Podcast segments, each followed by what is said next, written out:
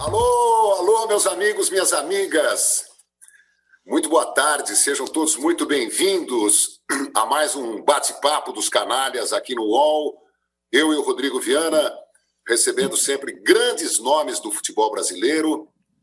Eu estou querendo ampliar, viu, esse leque. Estou querendo trazer aqui Rita Lee, Jorge Ben, Caetano Veloso. Seria ótimo. É, vou começar atirar nessa direção também, viu? Estou meio cansado desse povo de futebol, viu? Achando que o futebol brasileiro está tá numa draga danada. Os, os mesmos erros do passado continuam sendo repetidos, né? As demissões de treinadores, né? Nosso convidado foi demitido recentemente e é, é uma realidade que não vai mudar nunca, na minha opinião. Dorival Júnior, é sempre um prazer te receber, cara. A gente gosta muito de você e queremos extrair tudo. Vamos arrancar as suas entranhas nessa nossa conversa.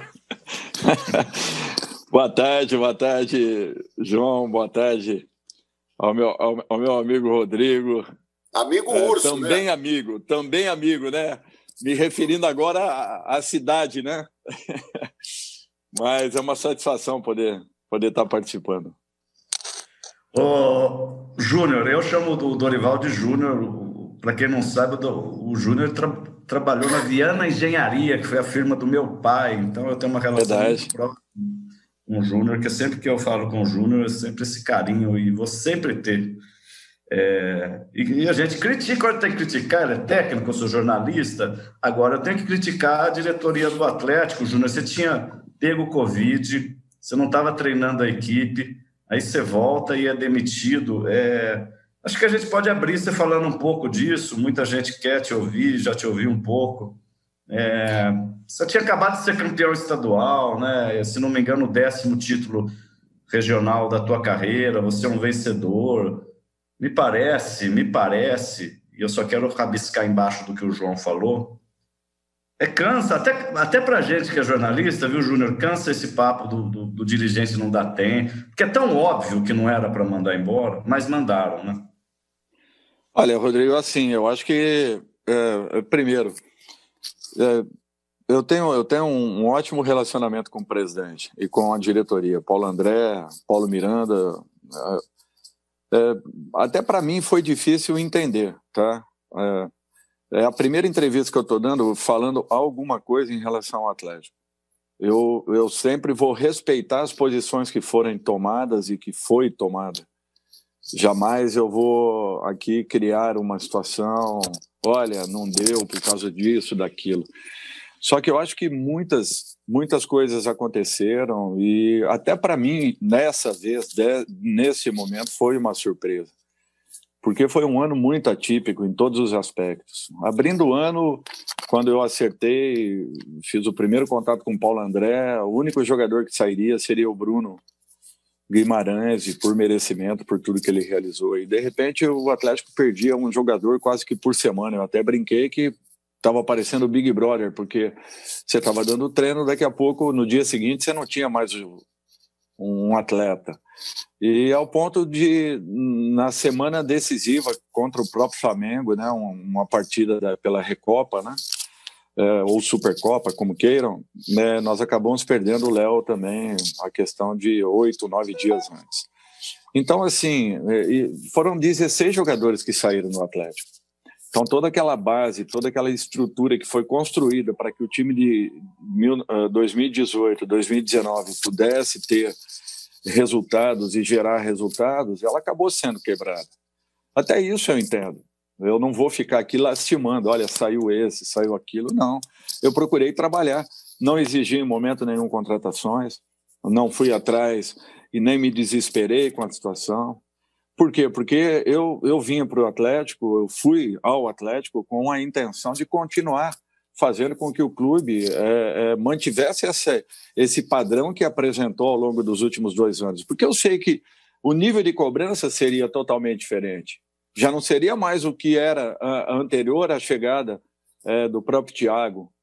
Então, é, é, eu, eu imaginava que nós tivéssemos um outro cenário.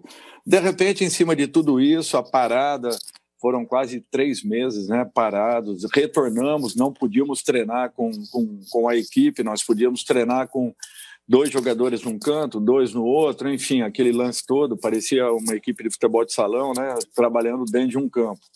Então, nós treinávamos quase que é, com seis turmas de, de trabalho, é, hora com oito, oito atletas, sendo dois aqui, dois do lado direito, dois lá atrás, dois, enfim a distribuição que era feita em razão do próprio departamento médico, tomar todos os cuidados possíveis com isso. Quando nós voltamos a ter a possibilidade de integrarmos todo mundo e com um aval, aí sim, do presidente Petralha, nós, nós tivemos praticamente é, 20 dias, 20 dias de trabalhos.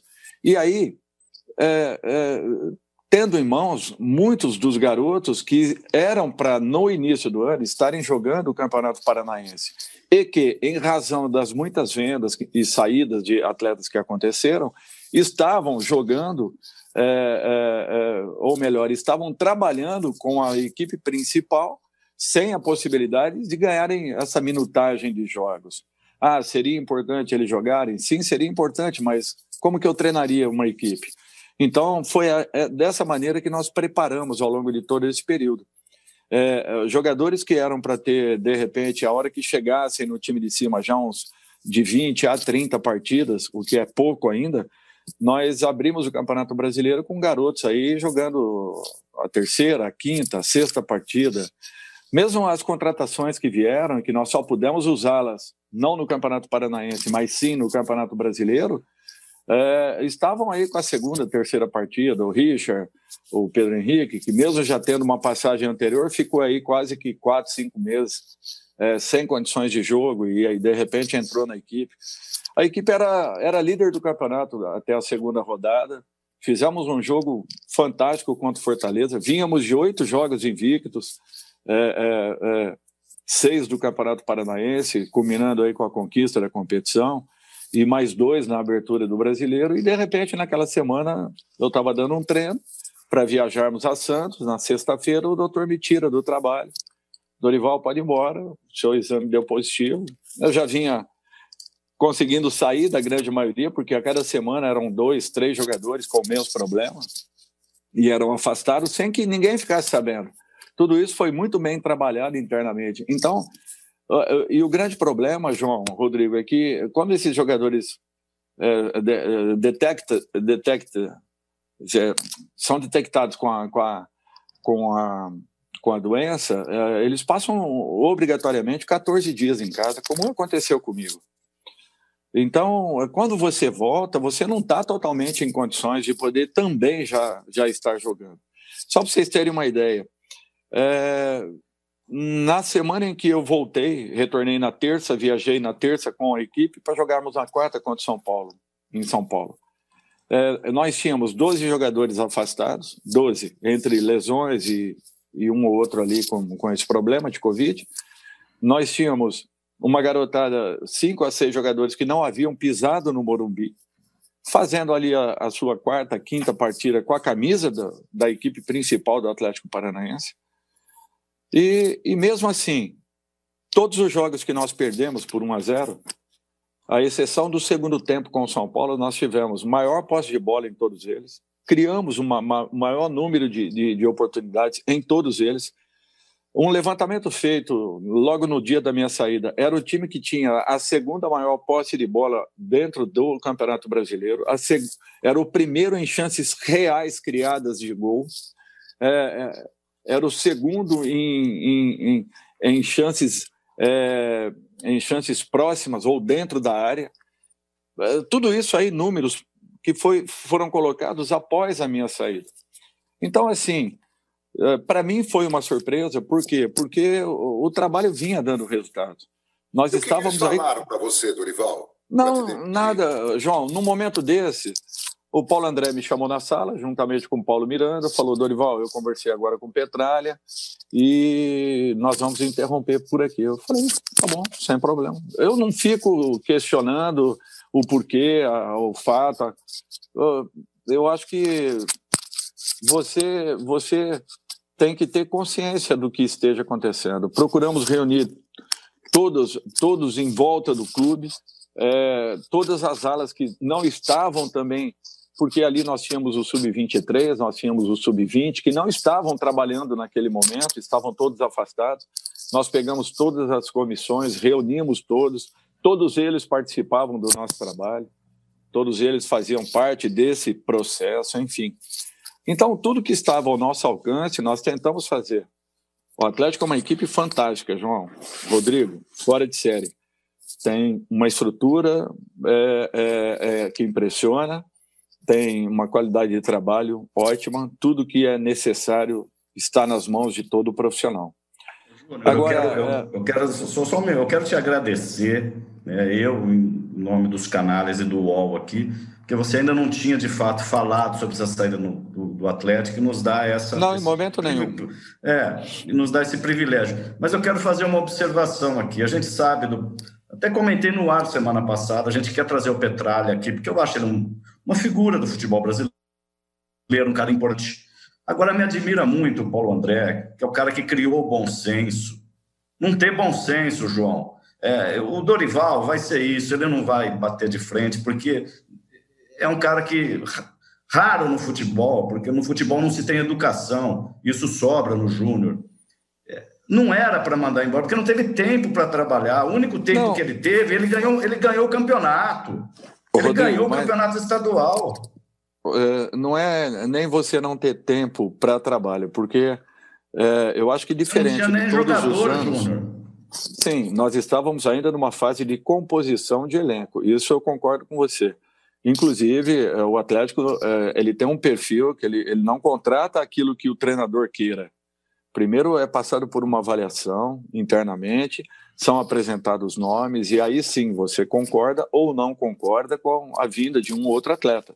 Também não quer dizer que ele virá ou não virá, certo? Então é, é um pouco diferente da maioria dos clubes, e eu respeito isso. Ainda que eu entenda que para você cobrar um profissional, um treinador, você precisa dar a ele todos os nomes, teoricamente, dentro das possibilidades de cada clube, que lhe são pedidos, solicitados. É, eu acho que só assim você vai poder amanhã chegar e falar assim: Ô Dorival, você não me deu resultados. Então, muito obrigado, eu tenho que ir embora. Mas era um processo que nós ainda estávamos nos adaptando ao próprio clube, e o clube, a nossa maneira de, de trabalhar.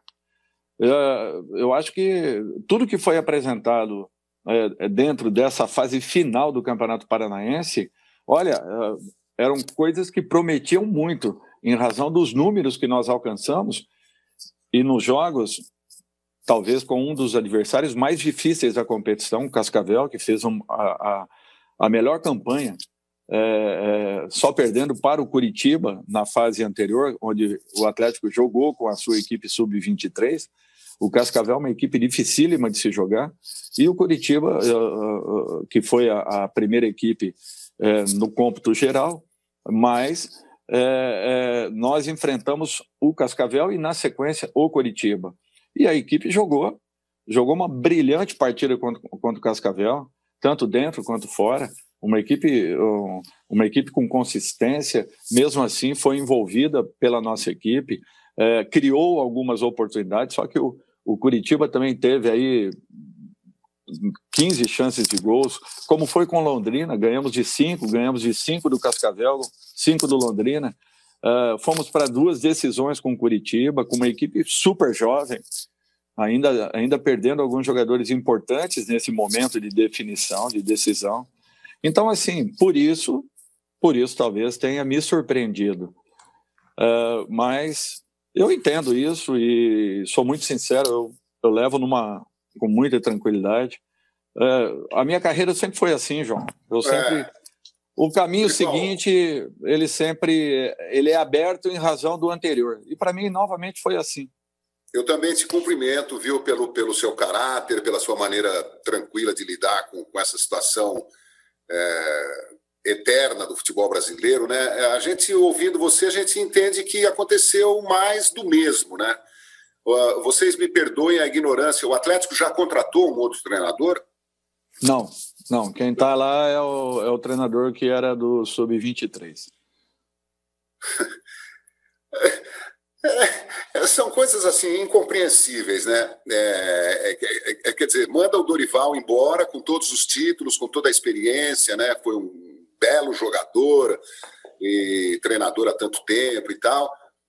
E aí vamos ver no que, que vai dar, né? Parece que é só uma satisfação para aqueles é, torcedores mais exaltados, né? Que, que exigem alguma coisa.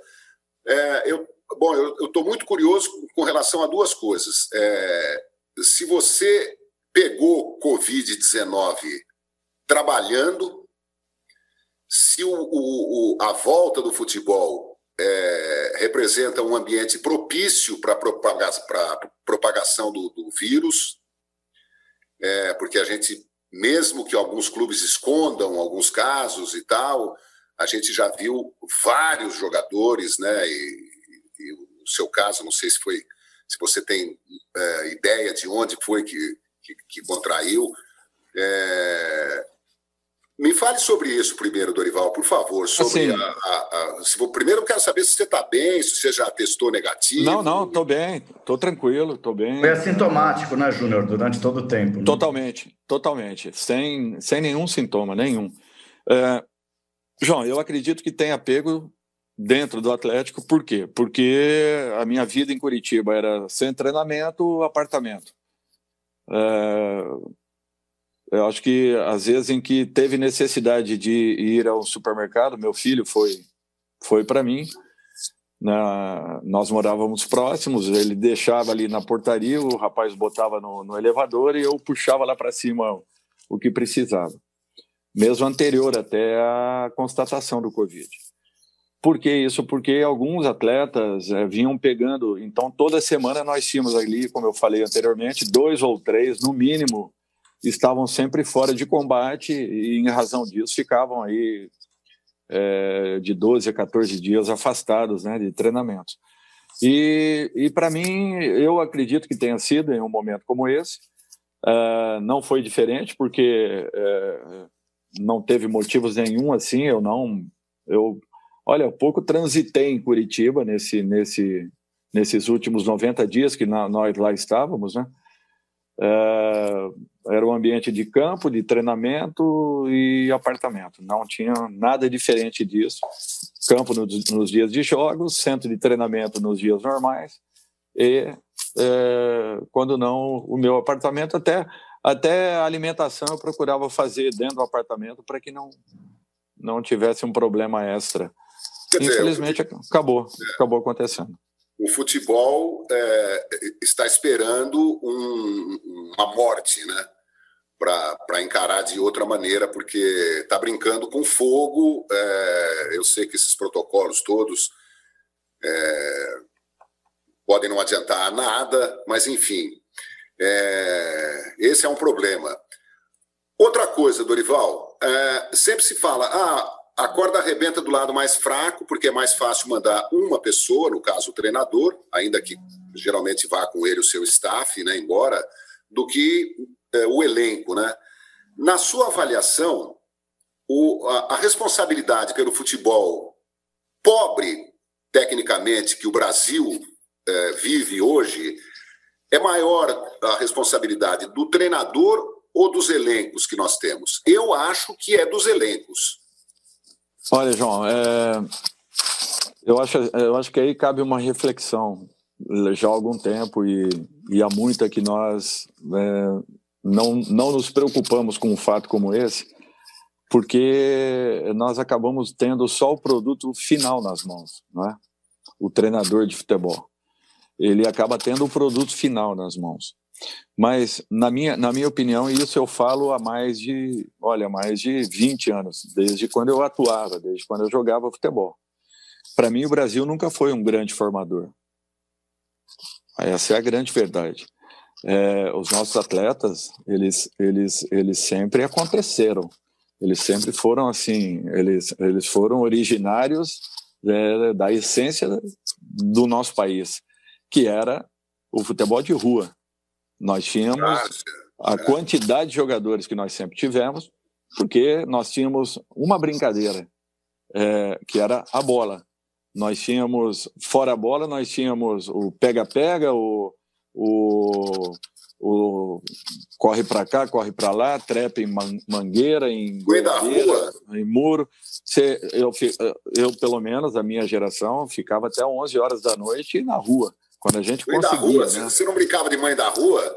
Tudo, tudo, mãe da rua. Queimada. Então, exatamente. Você não tinha uma brincadeira que você fizesse dentro da tua casa. Tudo era fora, tudo era subindo, trepando movimentando agilidade, destreza, habilidade, tudo isso aí você adquiria sem querer. Além do que, quem gostava passava 24 horas com uma bola nas mãos, até dormia com ela se pudesse. Então, para mim, o grande formador, é, e hoje estão fazendo vários estudos a respeito, sempre foi a várzea, o futebol de rua, o futebol do, do, em cada quarteirão nós tínhamos ali um campinho, no mínimo, no mínimo um campinho. Você vai na Avenida 15 de Novembro em Araraquara tinha um campinho. Se você fosse na, na lateral do lado tinha um outro campinho. Se fosse na lateral de baixo tem um outro campinho. Então o que nós fazíamos? Ficávamos o dia inteiro ali e dali ia existindo uma filtragem. Então você não, não tinha uma formação é que como você ficava o dia todo brincando com a bola ou, ou fazendo alguma outra atividade física, o jogador brasileiro tinha uma, uma agilidade, uma destreza, uma mobilidade, uma movimentação que não, não existia. Hoje a grande verdade é que nós não conseguimos dar uma finta, nós não conseguimos fintar. A grande maioria dos nossos jogadores hoje, eles são é, atleticamente falando muito fortes, mas eles não, não conseguem balançar na frente do, do do, do seu marcador. É, nós deixamos aí é, os jogadores em um para um, é, que é justamente para fazerem isso que nós precisamos, e de repente o jogador encontra maior dificuldade justamente nesse momento. Então, assim, a nossa formação nunca foi.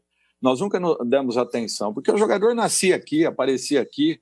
Quando um desistia da profissão, vinham, vinham mais dez por trás, vinham sendo formados. E, e queira ou não, é, brotava, brotava em todos os lados, em todos os cantos do país. Nós queríamos um, um número 10, nós íamos buscar no interior de São Paulo que cada equipe, América de Rio Preto, Ferroviária, Noroeste, 15 de Piracicaba, Botafogo e Comercial, Francana, cada um tinha um grande 10. No mínimo. Tinha um 10, tinha um 8 que não conseguia ser um 10, mas era um, era um 8, que as pessoas falavam 8,5, né? Mas todo time do interior tinha um grande 10, tinha um grande 8, tinham atacantes de, de, de habilidade é, é, e não de velocidade. E, de repente, o futebol passa por uma transformação. Para mim, o maior pecado do futebol mundial foi a seleção brasileira de 82 não ter ganho aquela Copa. Não foi um pecado para o futebol brasileiro, foi um pecado para o futebol mundial porque a partir dali nós começamos, e principalmente aí o futebol brasileiro, nós começamos a dar importância ao resultado. E aí entra o papel da imprensa brasileira, que desse momento para frente nós começamos a cobrar o resultado pelo resultado. E nós hoje estamos pagando um preço, não é de agora, é de 30 anos atrás. Nós estamos pagando um preço muito alto. Que o treinador brasileiro deixou as coisas andarem, concordo. Que o jogador brasileiro nunca se preocupou com a sua formação, também concordo. Nunca deu importância ao profissionalismo. É, é, que a imprensa teve uma cobrança excessiva. Tudo isso somado são três segmentos muito importantes no futebol. E três segmentos que deixaram as coisas acontecerem na bola. Essa é a minha opinião.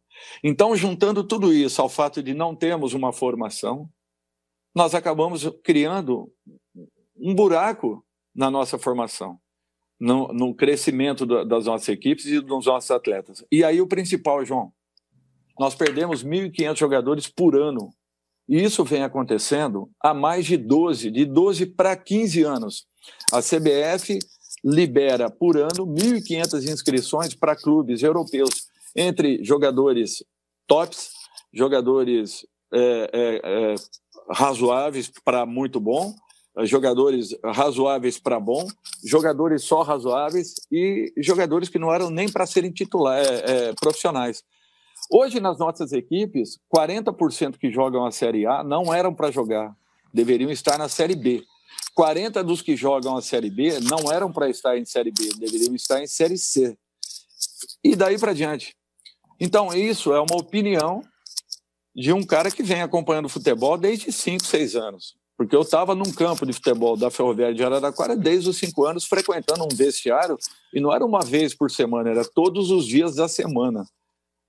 Eu estava todos os dias da semana dentro dos vestiários da Ferroviária, porque meu pai era diretor de futebol. Então, é, é, eu já vinha falando isso há muito tempo atrás. Mas a gente Júnior, importância. Concordo com é, tudo. Deixa eu te falar uma coisa, viu, João? Importante dizer agora que eu tô com um olho no gato e outro no peixe, porque neste momento Obrigado. o André o André, o, André né? Sanches está dando uma, uma entrevista coletiva lá no Corinthians, e eu estou dizendo isso porque eu, Rodrigo, já ouvi do Andrés, pessoalmente, eu gosto muito do Dorival Júnior e fico de olho em todos os times que ele treina. Eu vou dizer até onde o Andrés me disse isso. Foi num aniversário do Neto, na casa do Neto. Hoje os dois estão brigados, problema dos dois também. É, há muito tempo o Andrés admira o trabalho do Dorival e, e, essa informação é minha, não precisa vir da boca do Dorival. O, e ele acabou de dizer que vai contratar um técnico brasileiro até dia 31 de dezembro. Ele prefere um brasileiro do que um estrangeiro que há poucos nomes no mercado, mas que ele vai estudar. É, é isso que ele disse basicamente agora há pouco. Está dando entrevista agora, estava lendo enquanto estava ouvindo o Júnior falar aqui. Ele já te convidou alguma outra vez, Júnior? Teve uma sondagem, me recordo, talvez antes do, do Thiago Nunes, numa outra troca também, agora não estou especificamente lembrado. Não, mas eu... não, eu tive. Eu, não, não do Andrés, não do Andrés. O Andrés, eu tive uma conversa com ele, um dia eu acertei com um determinado clube e ele falou: por que, que você acertou? Não era para ter acertado porque você estava vendo o movimento do mercado. Eu só falei, Andrés, eu não tenho uma bola de cristal, eu não vou ficar torcendo aqui para treinador sair para mim assumir. E, e, e, sempre que acontecia, Rodrigo, eu saía de um clube praticamente no dia seguinte eu tinha um outro convite. Então eu acabava, eu nunca, eu nunca, eu nunca fui assim a ah, planejamento de carreira, nunca fiz isso, nunca. Tanto é que eu saí do Santos numa ocasião que brigava pela liderança do Campeonato Brasileiro, aquele problema lá, lá com o Neymar, naquela ocasião, naquele 2010, e assumiu o Atlético Paranaense na zona de Atlético Mineiro na zona de rebaixamento, e não, nunca me importei com isso. Nunca, olha, ah, se eu assumir aqui vai acontecer isso, aquilo não. Eu, eu assumia, trabalhava e saí do Atlético viajando para cá, certo com o Inter de Porto Alegre Saí do Inter depois de um ano e pouco, acerto com o Flamengo, viajando. O Zinho me liga, eu estava viajando de, de, de, Porto Alegre para Florianópolis. Então, a minha vida sempre foi assim, graças a Deus. É, por outro lado, eu fico muito feliz que toda vez, todas as vezes que sai um nome ou outro, pode ser de um, de um time mais inferior, de um time médio, de um time grande, eles acabam ventilando o nome do Dorival. Então, alguma coisa de bom, eu acho que nós deixamos nos clubes que passamos, nós deixamos uma boa impressão. É, eu fico feliz, João, sabe, por um, um motivo, e eu estava fazendo uma, uma avaliação nesses últimos, nesses últimos meses. É, eu nunca peguei um clube que o presidente chegou para mim e falou assim: Dorival, pode contratar quem, se, quem você quiser. Ao contrário, todos os times que eu peguei, eu tive que montar esses times, é, aqueles que eu tive que montar, foi com unhas e dentes, foi com a, a, a, faca nos dentes, né? não com unhas e dentes, foi com a faca nos dentes, sem dinheiro, sem, sem condições de, de, de, de poder. Olha, foi assim desde o Figueirense, minha primeira equipe aqui, que eu montei por três oportunidades. É, a, eu fui para o Fortaleza, tivemos que montar o Fortaleza e eu pautei em cima da garotada da base, que lá estava para viajar para São Paulo, na Copa São Paulo. Fui, fui para o esporte, até hoje cheguei lá, nós tínhamos quatro jogadores, João. E, e hoje eu posso falar, ninguém queria ir para o esporte, porque o esporte tinha caído da Série A para a Série B. E nós fomos montando aquele time, e aquele time deu certo, aquele time emplacou, aquele time ganhou o campeonato, subiu da Série B para a Série A. E, e, e, foi assim, foi assim com foi assim com Santos, foi assim com, enfim, com Vasco. Uh, nunca em momento nenhum eu tive condições de chegar num clube e falar contrata quem você quiser. Nunca teve moleza. São quantos, é, são quantos títulos estaduais já na carreira, Dorival? É, eu acho que são nove, nove regionais, dois vice-campeonatos, uma, um Campeonato Brasileiro com o Vasco, uma Recopa Sul-Americana com o Inter, uma Copa do Brasil com o Santos, um vice-campeonato da Copa do Brasil com com o Palmeiras. Nesses últimos cinco anos foram um vice-campeonato do Brasil, da Copa do Brasil com, com Santos, né? não Palmeiras, desculpem. Um vice-campeonato brasileiro com o Flamengo em 18, um vice-campeonato brasileiro com o Santos em 16. Uh, ah, dois campeonatos, um paulista e um paranaense. Uh, eu fiquei sabendo agora, foi o único treinador, além do Geninho, que que ganhou, o Geninho não, do Abel, que conseguiu ganhar pelo Curitiba e pelo Atlético um campeonato paranaense, eu fico muito feliz com isso também. Então, assim, o Rodrigo é sempre montando as equipes. A maioria dessas equipes, elas foram montadas. Eu peguei o Internacional montado, que eu não contratei ninguém, uh, peguei o Flamengo montado em 2018, e, e os demais trabalhos, todos eles foram de montagem e montagem em que eu não podia gastar. Eu não tive, por exemplo, a condição que o São Paulo teve ano passado de investir com o Santos 130 milhões de reais. Eu montei o time do Santos com os jogadores que lá estavam, é, com algumas contratações que não foram muitas, foram o Jean Mota, o Luiz Felipe. É, eu fui fazer a primeira contratação quando nós vendemos o Gabriel Gabigol, e mesmo assim o presidente queria vendê-lo por 3 milhões de reais quando eu cheguei em Santos e ele foi vendido por 32 milhões de euros quando, quando a Internacional veio buscá-lo. Nós deixamos dentro do Santos 250 milhões de, de ativo, de vendas, e muito pouco foi reinvestido. E com esse mesmo Santos, nós conseguimos o vice-campeonato brasileiro, o campeonato paulista, uh, com as vendas, o Santos se manteve muito bem ao longo desses últimos anos e muito pouco foi recontratado. O único jogador foi o Bruno Henrique. Quando saiu o Gabriel, nós buscamos o Bruno Henrique, que também virou um ativo, um ótimo ativo para o Santos uh, uh, dois anos depois. Então, assim, com aquele time do Santos perdendo três jogadores para a Copa América, uh, desculpem, para as Olimpíadas, que foram Thiago Maia, Zeca e, e Gabriel, Gabriel, durante 60 dias, dentro do Campeonato Brasileiro. Perdemos também três jogadores para a Copa América Centenária: Lucas Lima, Ricardo Oliveira e o próprio Gabriel. Uh, perdemos os nossos dois zagueiros, o Gustavo Henrique e o Luiz Felipe, que tiveram operações de joelho. Em coisa de 15 dias, nós perdemos os dois. E, e mesmo assim, o time brigou de igual para igual com o Palmeiras até os momentos finais do campeonato. Eu acho, então, era eu acho tão importante isso tudo que você está falando, porque o, o, o, torcedor hoje também já virou, ou qualquer torcedor, né? a menos que o cara tenha muito bom senso, né? mas o que a gente ouve de torcedor é uma coisa tão ignorante no sentido de, de querer fazer análise do trabalho do treinador. Né? A gente já discutiu isso aqui com o Fernando Diniz, com outros treinadores também. Pô, por que, que não põe o fulano de tal? Por que, que não fecha a casinha? Por que, que não, não lança o moleque lá na, na, do lado direito tal? Quer dizer, é, é uma prepotência, né? Então é, é, é muito fácil, né?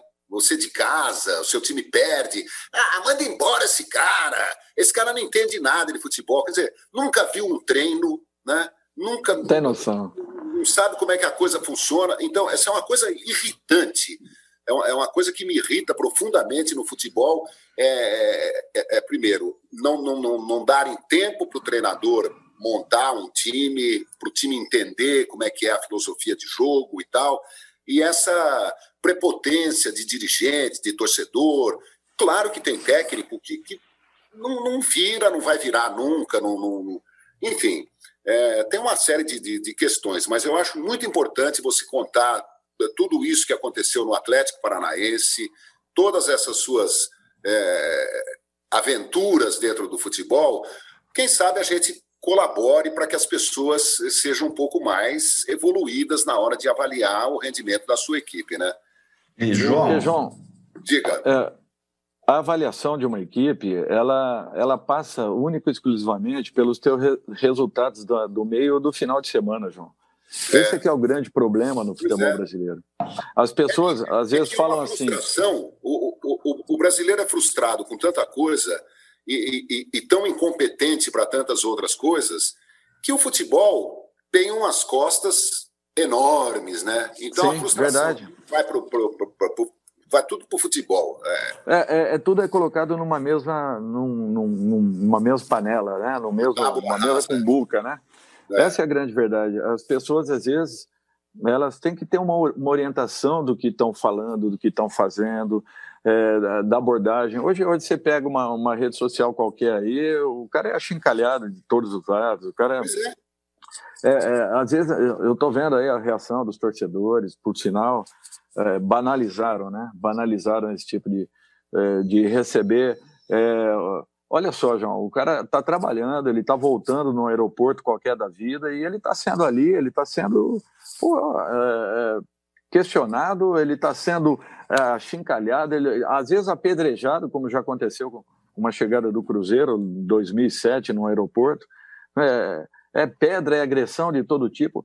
João, se você estiver andando dentro de um aeroporto, que ali é reserva da Polícia Federal, e de repente você pega e, e, e, cria um atrito com qualquer pessoa que esteja passando, um policial federal vai te abordar. Não, o torcedor ele tem liberdade, ele entra, ele se sente dono da situação, ele vai botar o dedo na cara de qualquer. Olha, acabou de acontecer com o Corinthians. Com né? o Corinthians, acabou de acontecer aqui com o Figueirense. Aí Aí você, aí você, exato, aí você fala assim, ah, aconteceram só com os dois clubes? Não, aconteceu lá com lá, lá no norte há pouco tempo atrás. Acontece, é, aconteceu com o Atlético Paranaense a semana passada no retorno do Rio de Janeiro do jogo com o Vasco. Pouco foi falado, pouco foi ventilado. Então é para você ver o, o momento que nós estamos vivendo. As pessoas se acham no direito de irem. É a mesma coisa que eu entrar né, dentro da, da, da, emissora que você trabalha e ir lá e colocar o dedo na sua cara porque é, você falou é alguma coisa contra o meu clube. Que direito eu tenho de invadir a tua casa e fazer isso aí? Que direito eu tenho de invadir um aeroporto, de invadir um centro de treinamento? É uma vergonha. É, é parece que o atleta hoje, que, o, que o, o, preparador físico, o presidente, o diretor, o treinador de um clube, ele, é, ele é um bandido. É impressionante. Se nós tivéssemos essa cobrança, que eu acho errada, mas com os políticos do Brasil, nós não estaríamos vivendo esse momento que nós estamos hoje. Essa é a grande verdade.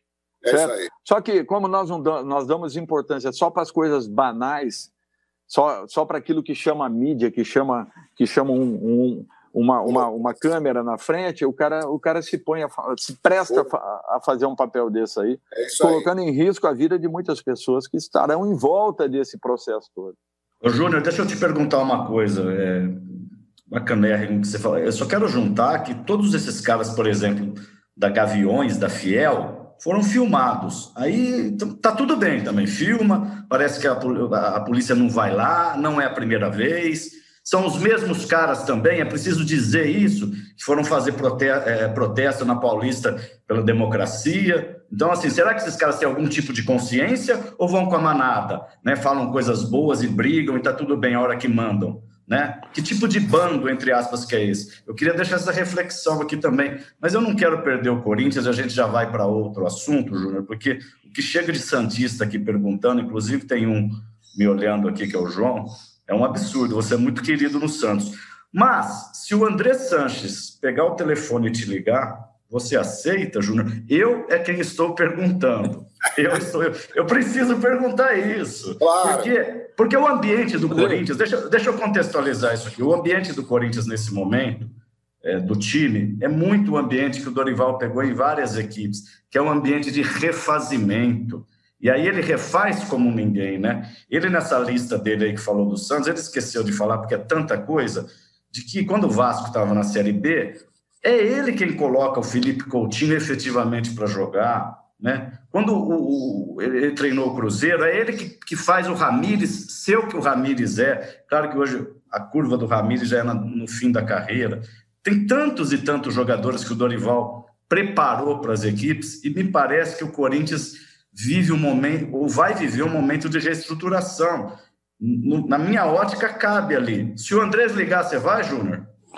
Rodrigo, você sabe que é, para a gente falar em, em hipótese, em suposição, é muito complicado. Não, não, dá para fazer isso. Eu, eu estaria sendo muito leviano, primeiro porque tem um profissional lá dentro que está trabalhando, certo? Independente de não ser o treinador efetivo do Corinthians, não importa. É um, é um profissional que merece respeito, consideração, e ele tem que estar tá lá tranquilo para poder estar tá focando aquilo que ele deseja, que ele queira, para tentar implantar até porque eh, com a saída do Thiago acabou é, é, ficando nas mãos é, de um profissional que é uma, uma, pessoa que eu tenho consideração e respeito. Então, assim, é, lógico que você está no mercado, mas o estar no mercado também é, é muito relativo. Pode acontecer hoje, pode acontecer daqui a cinco meses, pode... a gente nunca sabe isso. eu acho, eu, eu fico feliz porque eu estou vendo um, uma nova legião de profissionais sendo preparados, é, é, chegando com interesse, chegando com querendo alguma coisa nova, buscando né, é, é, manterem a essência do nosso futebol. Eu sei que esse processo ainda é moroso, é lento. Tudo que a gente está vendo hoje em dia, tanto com as séries A, B e C, não nos agrada. Muito em razão também da quantidade de jogos que nós temos ao longo do ano. Você vê, ó, as pessoas hoje estão debatendo se vale a pena você é, segurar alguns, alguns jogadores de uma rodada para outra. Só que as pessoas não veem que acaba o jogo no, no domingo, por exemplo, o cara já embarca para poder ir para o Peru, para a Venezuela, é, enfim, para o Paraguai e Uruguai, para jogarem a Libertadores, um, ou uma Copa Sul-Americana, ou já estarão é, de São Paulo indo indo, indo para o Pará para jogarem, de repente, uma fase de Copa do Brasil. E, e, e, olha, ninguém tem ideia do que é isso, João. Do ah. que é você ter que. Porque não adianta você não treina, João. Você não tem como treinar a sua equipe. Treina. É só o, o, momento em que você esteve ali com o grupo e você aproveita cada hora que você tenha para poder treinar, principalmente aqueles que não estão sendo usados naquele momento. Então, a logística de uma viagem como essa, é, as paradas em aeroportos, isso tudo as pessoas não têm ideia do que é. Como, é. como isso trabalha a cabeça do atleta, a cabeça do jogador, a sequência de jogos, o desgaste que ele apresenta, porque você vai cobrar a todo momento, não adianta, a partir do momento que o cara entrou ali, ele pode estar tá vindo de, de uma lesão, ele pode estar tá vindo de uma sequência de cinco, seis jogos, eu quero, se eu colocar o Léo Cittadini para jogar, eu quero que ele dê o melhor dele. Eu claro. quero que ele faça o melhor, porque eu sei aonde ele pode chegar. Só que eu também tenho que pesar e analisar que ele não vai conseguir fazer no sexto, sétimo jogo em sequência aquilo que ele fez no primeiro, segundo e terceiro. Por melhor é, preparado é, que ele essas, seja. Essas coisas ainda estão longe de entrar na cabeça. Muito, muito longe, João, é, muito longe. Então é. as pessoas debatem assim: ah, era pro treino, não era para o treinador resguardar jogador, não era para ele é, não, as pessoas não têm ideia do que é isso. É, não, e, e são, são uh, raciocínios comuns, assim, tipo, antigamente todo mundo jogava de quarta e domingo, então se é. soubesse como é que era antigamente. né? É totalmente diferente. É, então. o cara fala assim, é tudo da boca para fora e tal, e vamos que vamos. É, muito, o, muito diferente. 2h43, eu sei que você tem outro compromisso, mas eu estou desesperado aqui. Queria que você falasse sobre o VAR, é, queria fazer uh, levantar aqui uma questão rapidamente, assim, é uma questão super antiga, mas atual. Jogador derruba treinador, porque eu, eu vi, eu não vou me lembrar o nome dele, o setorista da TV Gazeta, dizendo que tinha lá um, um buchicho no Corinthians de que o elenco podia estar tentando tirar o Thiago Nunes, e ele disse que não, que ele apurou lá dentro do Corinthians, que não houve qualquer interferência do elenco e tal. É, existe isso ainda, Júnior? Você que jogou, você que conhece tão bem o futebol? João, é, é, você tem 30 jogadores no elenco, no mínimo. No mínimo. É, você tem 11 para jogar e hoje 5, né? Mas geralmente 3 que você coloca, então seriam 14 ou hoje 16. Você pode ter certeza, você pode ter, ter feito um, um 5 a 0 hoje e você saiu muito satisfeito, muito tranquilo do jogo. Amanhã, a hora que você entra no, nos vestiários, você vai encontrar no mínimo 15 jogadores, que é, é, mais até do que aqueles que iniciaram, no mínimo 15 que não vão estar tão satisfeitos como aqueles que jogaram, que produziram, que fizeram gols, que fizeram grandes jogadas, enfim, que participaram. Esse é um ponto. Quando um treinador começa a ter uma sequência de resultados negativos, o primeiro ponto que falam, ah, o treinador perdeu o vestiário. João, o dia que um treinador perdeu o vestiário, ele mesmo tem que chegar no presente e falar, meu amigo, muito obrigado. Eu estou indo embora porque não tem jeito. É, você sente que você não consegue mais tirar de, de uma equipe. Não precisa ninguém te falar isso. Não precisa ninguém te falar. Então, que tenha um, dois, que vão chamar mais dois ou três do lado, isso aí acontece em todo clube. João, nós temos problemas todos os dias nos clubes. As pessoas ficam sabendo de 1% dos problemas, só aqueles que extrapolam, só aqueles que pulam os muros, que saem realmente, que fogem à nossa alçada. Mas a função do treinador de futebol, principalmente no Brasil, ainda é é, é, é, é, a gestão de problemas, é o gerenciamento de problemas. Todos os dias nós temos muitos problemas que nós temos que tentar dar conta para que ele não vire uma bola de neve. Leão sempre falava isso: um problema no futebol não pode ter mais que 24 horas, senão ele vira um outro problema muito maior. E isso lá atrás, Leão já falava, e é uma realidade. E até hoje eu, eu penso dessa maneira. Então, é, e a primeira situação que eles vão buscar é isso: olha, é, perdeu o vestiário, discutiu com não sei quem. É, João, isso tudo é baboseira. Quem entra em campo para perder jogo? Eu nunca vi um cara entrar em campo para perder jogo. Ele pode não estar totalmente focado, concentrado ou treinado, mas ele não entra em campo para perder jogo porque ele não gosta do treinador ou do presidente do clube. Mentira isso. É mentira. Que cinco, seis ou dez vão se reunir, quando eles querem, eles se reúnem e levam para o presidente. Nós não queremos mais o treinador. Isso aí pode acontecer mas não que eles vão fazer corpo mole. Não, não, não existe isso. Agora, um ambiente, ele nunca é totalmente favorável. Ele é quando você está se aproximando de uma final de competição e você ganha essa competição. Aí todo mundo participa, João. Agora, nas derrotas, cada um tem a sua parcela. E a do treinador ela é muito maior de responsabilidade. Por isso que serve como uma, uma muleta uma muleta no Brasil serve como uma muleta para que o cara, no primeiro momento que as coisas não deem certo, ah, deixa que daqui a pouco vai ter outro treinador aí. E deveria ser o contrário. O treinador deveria estar mais fortalecido nesse instante, porque ele, ele iria cobrar ainda mais, ele iria chocar ainda mais para poder tirar resultados, porque ele estaria respaldado pelas suas diretorias. Coisa que em poucos momentos isso acontece ora num clube, ora no outro, mas o modelo, o modelo que nós estamos aplicando nos últimos anos é o contrário. No primeira, na primeira instabilidade, sai. Isso aí vai acontecer sempre. Raras são as situações em que o treinador ele é mantido, ele é sustentado em todos os aspectos, porque não adianta só o cara falar lá internamente, não, não vou mexer com o treinador. Eu queria ver um dia que alguém chegasse e falasse assim: não importa o que vai acontecer, o treinador vai até o final do campeonato. É por isso que as, as pessoas falam assim: ah, as comparações com os treinadores estrangeiros. Gente, sempre nós recebemos treinadores estrangeiros, nós sempre tivemos grandes profissionais dentro do país. Ótimo que eles façam grandes campanhas, como São Paulo, que eu, eu gostaria de conhecê-lo anterior até a vinda dele ao Brasil, porque é um, é um baita profissional. O, o Jesus eu conhecia pouco dele, mas quando chegou aqui deu o seu recado, fez um grande trabalho. É, é, não tem essa que o treinador brasileiro está melindrado com a vinda deles. Não, não tem nada disso. É que nós gostaríamos é, que nos fosse dado as mesmas condições.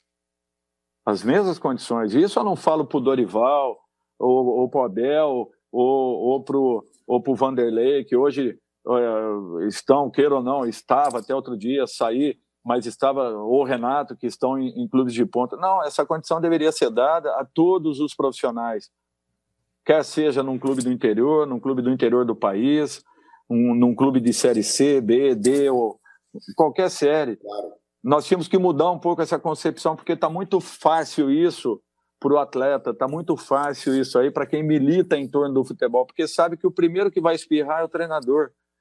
Então as pessoas estão muito relaxadas nesse aspecto, entendeu, João? E isso, volto a te dizer, eu falo não é de agora. Eu era atleta quando isso já me incomodava. E eu sempre abordava isso, porque a culpa não é do treinador. Nós estamos tentando fazer o nosso melhor em campo também, como jogador. Eu, como, como atleta. Como treinador, então, eu mais que ninguém quero gerar resultados para o clube. É a minha maior preocupação.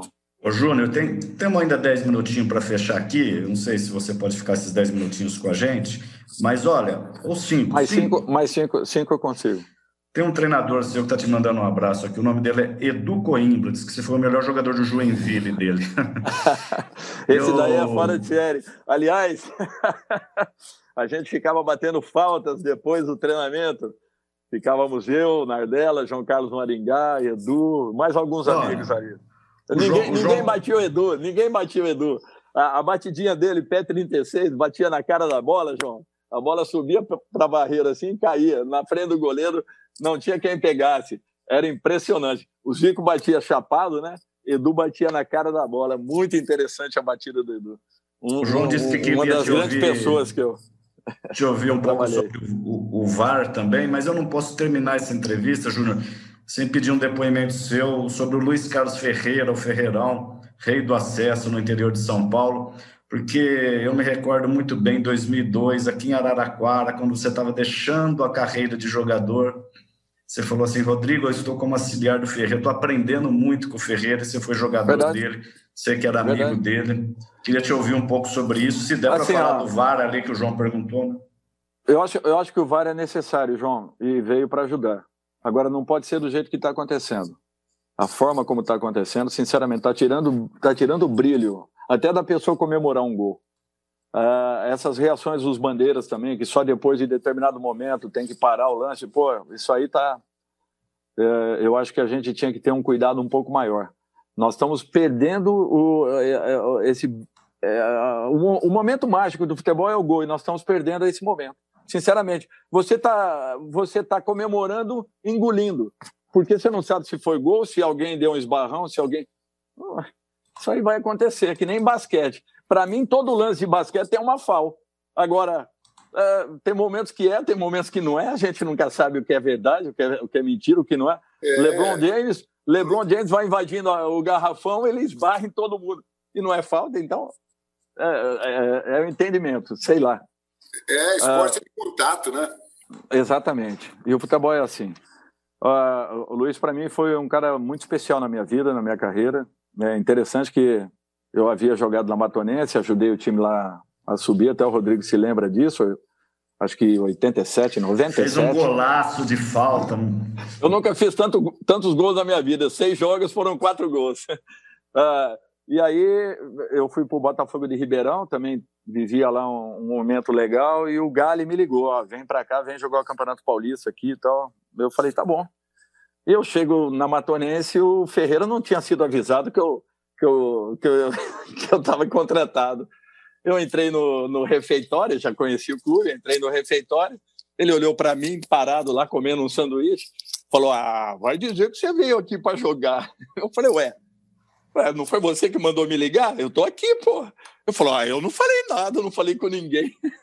falei: Ih, alguma coisa está acontecendo". Tem boi na linha. Mas assim, Exatamente. Ele falou: vou te fazer um convite, quero que você seja meu auxiliar técnico. Era sexta-feira, eu fui para casa, pensei, pensei, falei, ó, eu ia parar logo depois do Campeonato Paulista, falei, vou parar agora mesmo. Isso daí era de 99 para 2000, estava abrindo 2000. Falei, eu vou parar agora mesmo e comecei. Aí comecei há dois anos e meio como auxiliar do Luiz. Um dos treinadores que eu tive, com quem eu mais aprendi taticamente falando, um cara que nunca foi jogador, nunca foi atleta, mas em campo sabia como posicionar sua equipe, tinha, é, tinha conceitos que eram muito interessantes, tinham movimentos que até hoje eu ainda uso algumas coisas nas equipes que eu trabalho. A maneira como ele conduzia todo o grupo, todo o trabalho era muito interessante. Para quem não é... sabe, o Carlos Ferreira, treinador de futebol, faleceu é... Domingo à noite, João. Exatamente, ontem, ontem. É, final é quase na segunda já, finalzinho de domingo. idade, Rodrigo? 71 Seten... anos. 71. É, os nossos sentimentos à família do Luiz Carlos Ferreira, quem trabalhou em São Paulo, trabalha em São Paulo, quem fez jogos pelo interior, sempre é, soube do trabalho dele, da competência dele, é, chamado sempre para apagar incêndio também, né? Também, também. Mas, olha, sempre com trabalhos é, relevantes, trabalhos interessantes. E... 21 acessos eu estava contando, Júnior. 21. Exatamente, exatamente. Não, não, olha, e situações assim complicadas, não eram fáceis, não. E o Luiz sempre deu jeito nas suas equipes. Ótimo Dorival, o, jo, o João vai fechar, porque aqui tem camisa 10, eu já falei. O João vai fechar. Mas eu quero dizer para você que eu encontrei você num Natal, sempre a gente se encontra no Natal, mas há uns 20 anos eu me lembro que você falou assim: eu estava passando uma situação, você falou assim, calma, Rodrigo, depois de um negócio vem outro negócio, fecha um ciclo, começa outro. Acho que você sempre. até falou para mim, não era nada de técnico. Eu espero muito que você tenha logo um novo trabalho e que esse novo trabalho seja o Corinthians, viu, Dorival? Eu acho que tem muito torcedor do Corinthians aqui te pedindo, aqui no chat. Obrigado. Muito, não tem pouco, não. João. Obrigado. Dorival, eu acho que você acaba de nos dar uma entrevista espetacular. Quero te cumprimentar pela sua transparência, pela sua integridade moral, é, pela sua competência, pela sua seriedade, pela sua humildade é, a gente pode ter certeza ficou um pouquinho mais fã de você. Muito obrigado. Obrigado, João. Obrigado. Eu, eu que agradeço a, a, a oportunidade, o momento e tudo que eu falo é, é, de coração. Não tem, não tem nada aqui preparado, não. É o que vem. Eu vou falando porque é a minha vontade é ver um futebol cada dia melhor. Pode ter certeza disso. E todas as equipes que eu trabalho, eu trabalho nesse sentido. Eu posso talvez que eles queiram, mas eles vão ver coisas boas acontecendo. E, e eu prezo muito pela qualidade da, das minhas equipes em termos de, de estar em campo, não só buscando resultados, mas acima de tudo jogando futebol. É o que eu gosto de ver. Obrigado. Muito obrigado, um abração, Dorival Júnior. Valeu, Rodrigo. É... Valeu, Johnny. A você que nos acompanhou aqui, tenho certeza que a gente aprendeu mais um pouco sobre o mundo do futebol, sobre os trabalhos do, do Dorival e, evidentemente, é, desejamos todos muito boa sorte a ele, que ele continue evoluindo e ajudando o futebol brasileiro a sair desse lugar comum em que ele se meteu. Semana que vem tem mais, hein, gente? Muito obrigado. Tchau, valeu, Júnior. Um abraço. Um abraço. Um abraço.